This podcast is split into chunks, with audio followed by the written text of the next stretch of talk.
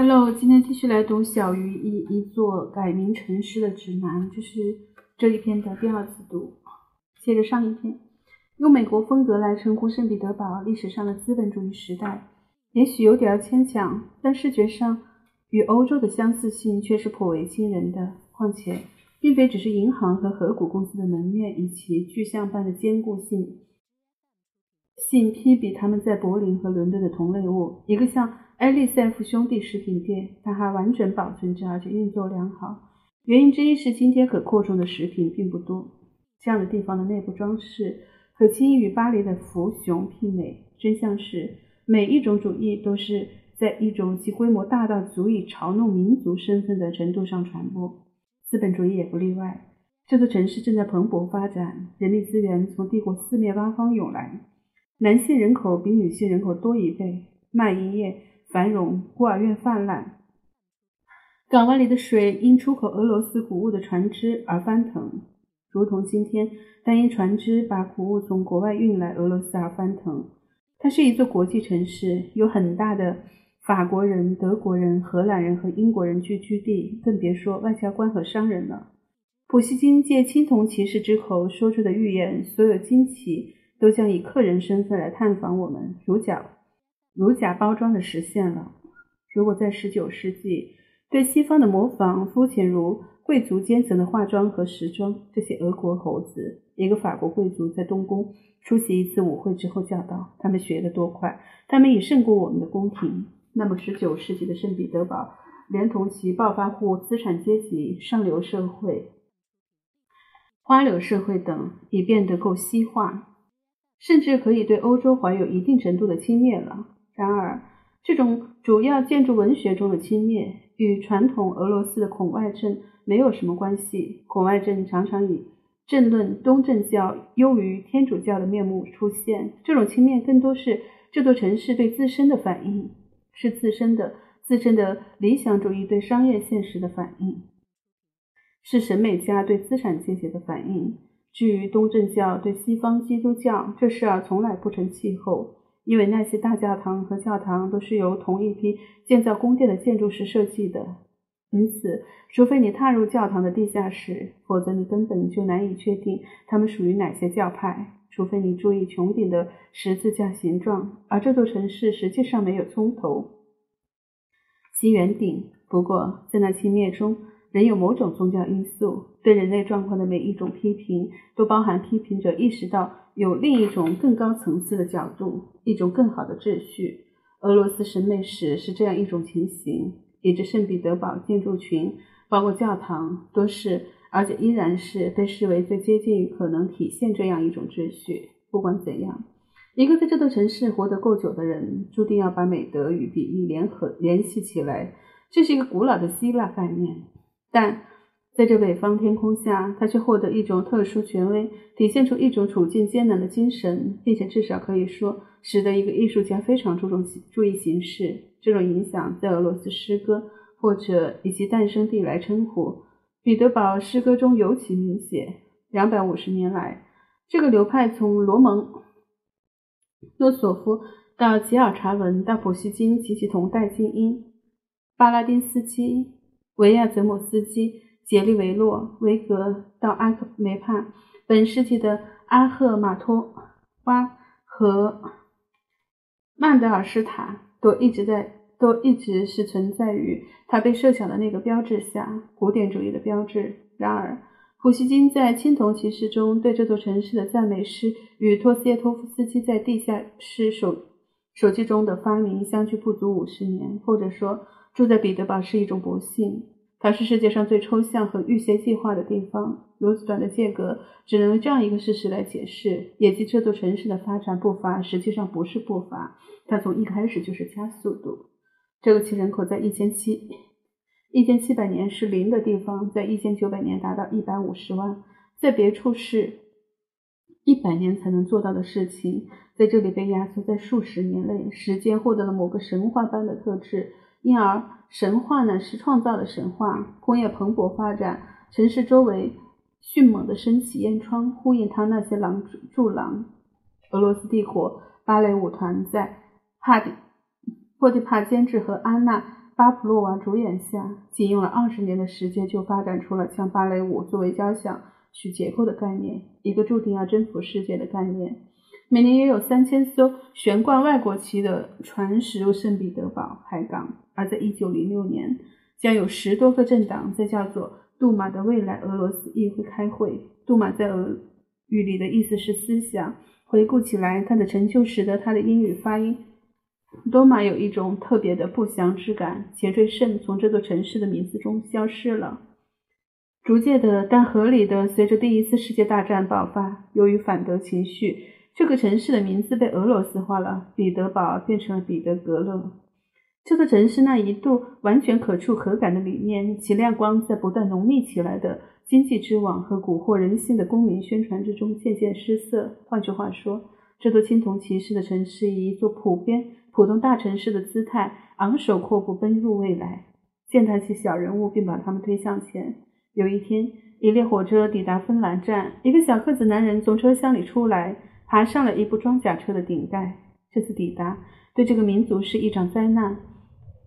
对这座城市却是一次拯救，因为它的发展突然完全停下来，如同整个国家的经济生活。这座城市冻结了，仿佛在即将来临的时代之前陷入绝对仰慕的迷惑中，不愿意加入，甚至可以说应当在这里为列宁同志立纪念碑，因为他使圣彼得堡免于成为地球村低劣的一员和免于蒙上成为他的政府所在地的耻辱。一九一八年。他把俄罗斯首都迁回莫斯科，显示这次迁都的重要性，列宁就可与彼得堡相提并论。然而，列宁本人不太可能会同意这座城市的以他来命名，因为别的不说，他在这座城市城市度过的时间大约只有两年。如果由他来决定，他会更愿意选择莫斯科或俄罗斯任何其他地方。此外，他对大海并不太在乎。他是一个大陆人，而且还是一个城市居民。而如果他对彼得格勒感到不舒适的话，有一部分原因是大海，尽管他警惕的不是洪水，而是英国海军。也许他与彼得堡，他他与彼得一世只有两个共通点：对欧洲的认识和残酷无情。不过，虽然兴趣广泛、能量充沛，其宏伟设计只能算是业余的彼得，要么是文艺文艺复兴人的升级版，要么是其过时版。但列宁。却是他的时代的地道产物，一个心胸狭窄的革命者，有着典型的小资产阶级偏执狂、权力欲，而权力本身亦是一个极其资产阶级的概念。因此，列宁去彼得堡，因为彼得堡正是 他所认为的地方。权力，为了权力，他愿意去任何其他地方。如果他认为那地方有权利，而事实上他这样做了。住在瑞士时，他曾在苏黎苏黎世。试过同样的事情。简言之，他是这样一批最早的人之一。对他们来说，地理学是一门政治科学。但问题在于，彼得堡从来不是权力中心，哪怕在尼古拉一世当政的最反动时期也不是。每一个君主政体都依靠这样一个传统的封建原则：累积的教会支持下，心甘情愿地屈从或顺从一个人的统治。毕竟。无论是屈从或顺从，都是一种意志，如同投票一样。可列宁的主要理念却是操纵意志本身，控制心灵，而这对彼得堡来说是新闻，因为彼得堡无非是帝国统治的所在地，而不是这个民族的思想或政治中心。而这是因为按定义，民族意志是无法被地方化的。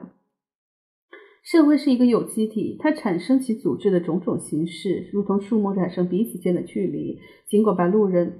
尽管过路人把这称作森林，权力这个概念，也即国家控制社会组织，乃是一种自相矛盾的说法。如同来了一个伐木者，这座城市柔和建筑的雄伟与网络状的官僚体统传统，这本身就是对权力理念的嘲弄。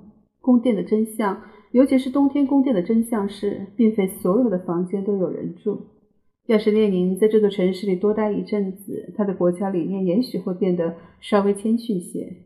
但是从三十岁起，他在外国居住了近十六年，主要是在德国和瑞士构建他的政治理论。他只重返过彼得堡一次，那是一九零五年，他待了三个月，试图组织工人对抗沙皇政府，但很快就被迫去国，重新过他那在咖啡馆谈论政治、下几他马克思著作的生活。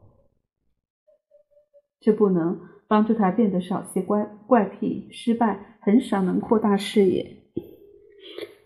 这不能帮助他变得少些怪癖，失败很少能扩大视野。一九一七年，列宁在瑞士从一个过路人口中得知沙皇退位，于是有一群与一群追随者登上了一列由德国总参谋部提供的密封式火车，驶往彼得堡。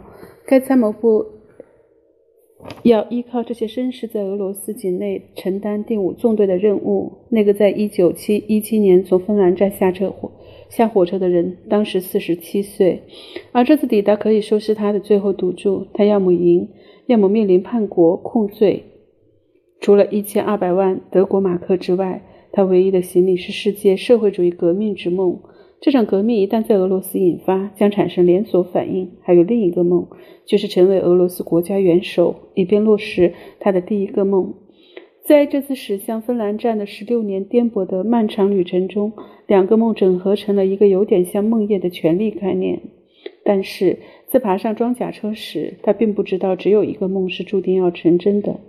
因此，与其说是列宁列宁来彼得堡获取权力，不如说是权力这个概念早就抓住了他，现在正把他带去彼得堡。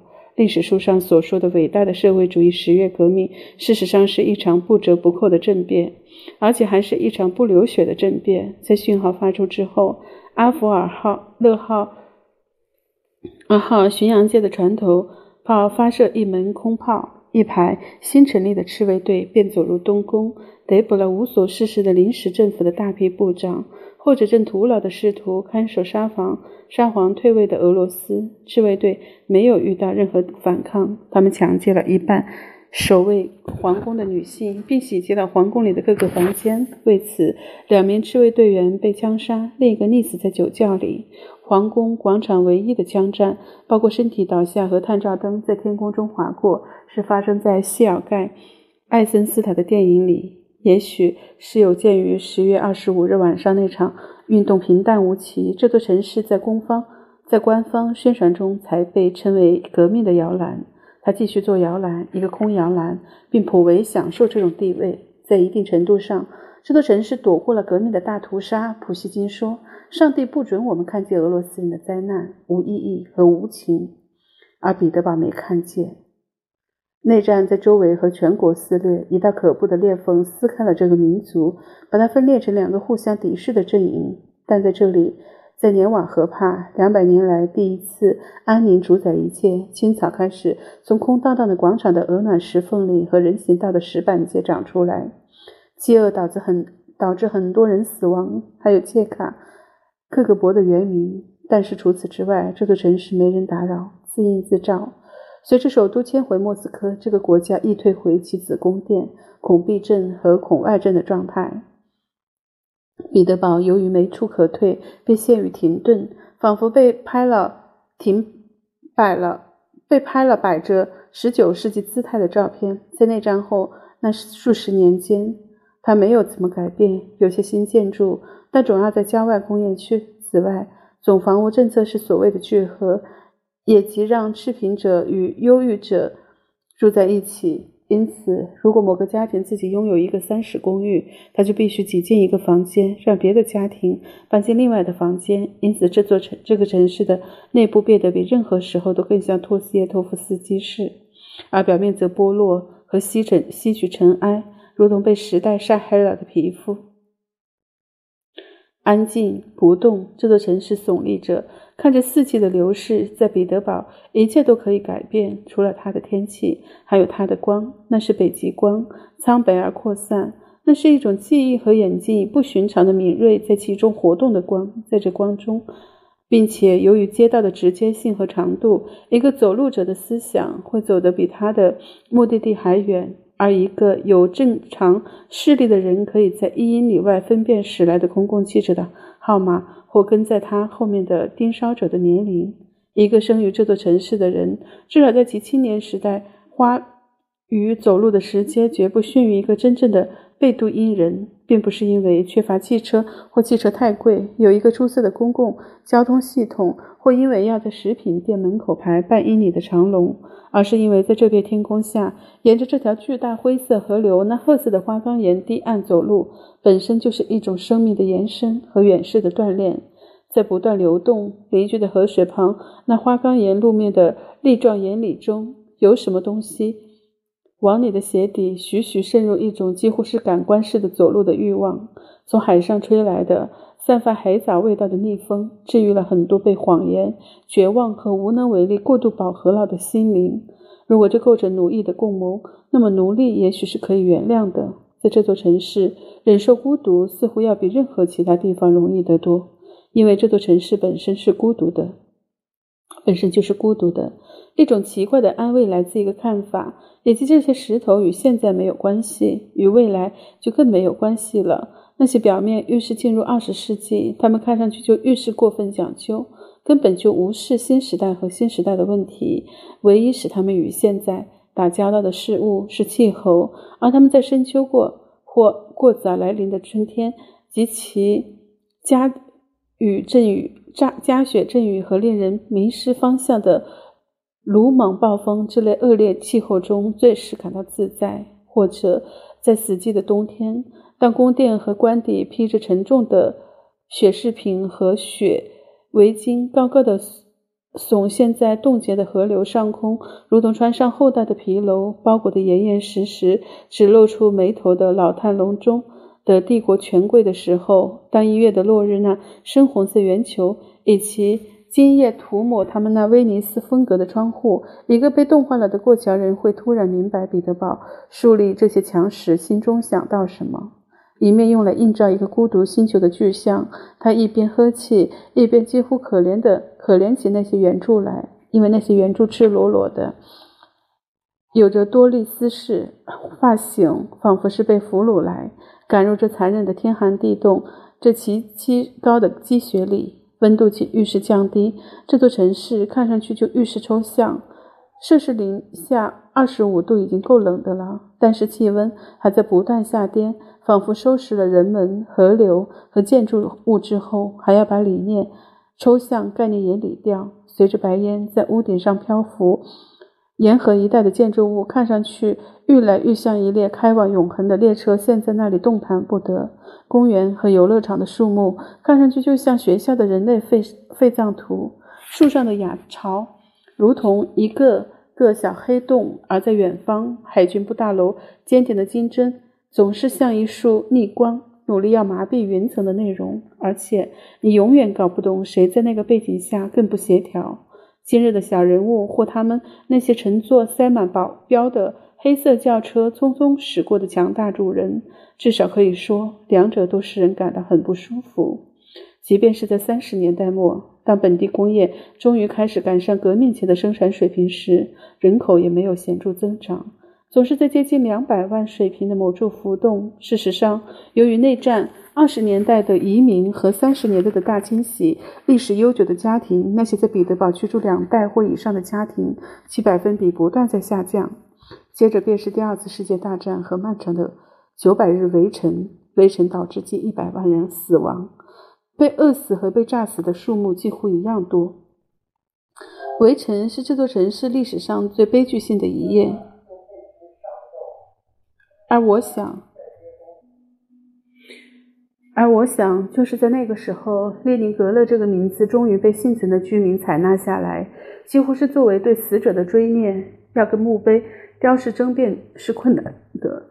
这个城市好像突然老了很多，仿佛历史终于承认它的存在，并决定以它一贯变态的方式处罚这个地方，堆积尸体。三十三年后的今天，不管怎样重新油漆和粉刷，这座城市。征服这座征服不了的城市的天花板和表面，看上去依然保存着其居民最后一口气和最后一撇留下的锈斑似的印记，又或者那只是油漆和灰泥质量太差罢了，太差罢了。今天这座城市的人口约为五百万，在早上八点，过度拥挤的无轨电车、公共汽车和有轨电车陆路驶过无数的桥，把黑压压的人类藤。藤壶运往工厂和办公室。房屋政策已从聚合改为在郊区建造新房屋，其风格与世界上所有的房屋相同，在本地被称为兵营屋。这应该给本市当今的父老们记一大功。他们实际上完整的保存了这座城市的主体。这里没有摩天大楼，没有交叉往来的高速公路。俄罗斯有一个建筑上的理由对铁幕的存在表示感激，感激他帮助他保留保留了一个视觉身份。如今，当你收到一张明信片，你得花一些时间猜测它是从委委内瑞拉的加拉斯加拉加斯，还是从波兰的华沙寄来的。并不是本市父老们不喜欢用玻璃和水泥把自己不朽化，但不知怎的，他们不敢。虽然他们竭尽全力，但他们也被这座城市的魅力所迷。于是他们能做的，只是在这里那里竖起一座现代酒店。一切都是由外国芬兰建筑师来做，当然，除了电话和供供电线路，后者只由俄罗斯技术来完成。通常。这些酒店都是专门服务外国游客的，他们通常都是芬兰人自己，因为芬兰临近列宁格勒，居民以近一百座电影院和十来家剧院、歌剧院和芭蕾舞剧院来娱乐自己，还有两座庞大的足球运动场，而本市则养了两支职业足球队和一支冰上曲棍球队。总的来说，体育运动得到官方实质上的认可，并且这里的人们都知道。最热情的冰上曲棍球迷住在克里姆林宫，但是列宁格勒的主要消遣就像俄罗斯所在地方所有地方一样，那是瓶子。就酒精消耗量而言，这座城市堪称俄罗斯的窗口，而且是敞开的。早上八点，看到酒鬼的频率要比看到出租车高得多。在杂货店的酒内部。你总会看到两个男人脸上露出那悠闲但机敏的表情，他们正在寻找第三个与他们摊分一瓶酒的价钱和内容。价钱就是收钱员那里摊分，内容则在最近处的出最靠近的出入口。在那些出入口的半半黑暗中，摊分的艺术达到极致，把一瓶伏特加分三份儿，一滴不剩，极易，意想不到。但是有时候，延续终身的友谊会发源于这里。当然，还有最令人毛骨悚然的犯罪。虽然官方宣传在口头上和印刷物上谴责酗酒，但是国家继续出售伏特加并加价，因为瓶子乃是国家最大的收入来源。一瓶成本五科比，售价则是五卢布，这意味着利润是百分之九千九百。但喝酒习惯对居住在海边的人来说并非稀罕。列宁格勒人最大的特色是坏牙，因为在围城时期缺乏维生素。发嘶音、辅音很清晰，自嘲，以及对这个国家其他地方表现出某种程度的傲慢。在精神上，这座城市依然是首都。它与莫斯科的关系，就像佛罗伦萨与罗马或波士顿与华盛顿的关系。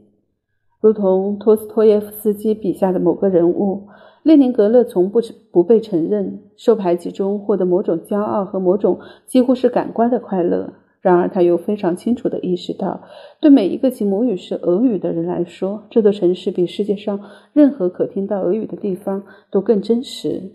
因为还有第二个圣彼得堡，由诗歌和俄罗斯散文构成的彼得堡，散文被一读再读，诗歌被背诵。原因之一是苏联学童如果想毕业，就得背诵他们。正是这种背诵，确保了这座城市在未来的地位和位置。只要俄语依然存在，并把苏联学童转变为俄罗斯人们。学年一般结束于五月底，白夜抵达这座城市的时候，这些白夜将在整个六月份持续。白夜是指太阳只离开天空一两个小时的夜晚。这种现象在北纬地区是最常见的。那是这座城市最神奇的地方。你可以在凌晨两点读书写作，而不需要灯光。